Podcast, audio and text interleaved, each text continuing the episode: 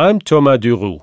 I've been running Chateau Palmer for a decade, and I've just been to get this to show you a rounded pebble.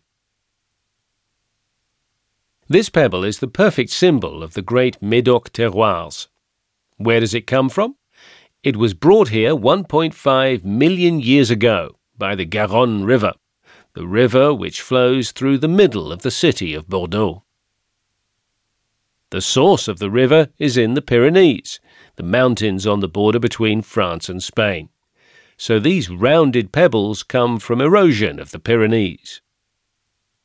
What are the key features of gravel soils that have these rounded pebbles? Firstly, these soils drain perfectly. Natural drainage stops water from accumulating in the soil. Secondly, these soils are low in organic matter and so low in nitrogen. Vines never have access to too much water or too much nitrogen, and this limits their growth. This means that the vines put all their energy into producing very high quality grapes.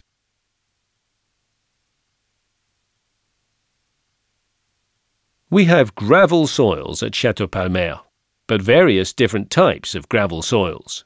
We've counted 18 different soil types. What's the difference between these soils? Not necessarily the rounded pebbles themselves, but what's around them sand, clay, silt. The combination of these different types of soil around the rounded pebbles is what gives gravel soils their great complexity. In these 18 types of gravel, these 18 types of soil, we grow three different grape varieties here at Chateau Palmer Cabernet Sauvignon, Merlot, and Petit Verdot. Each grape variety speaks differently depending on the type of soil where it's grown. This diversity ultimately creates great complexity in the wines we blend.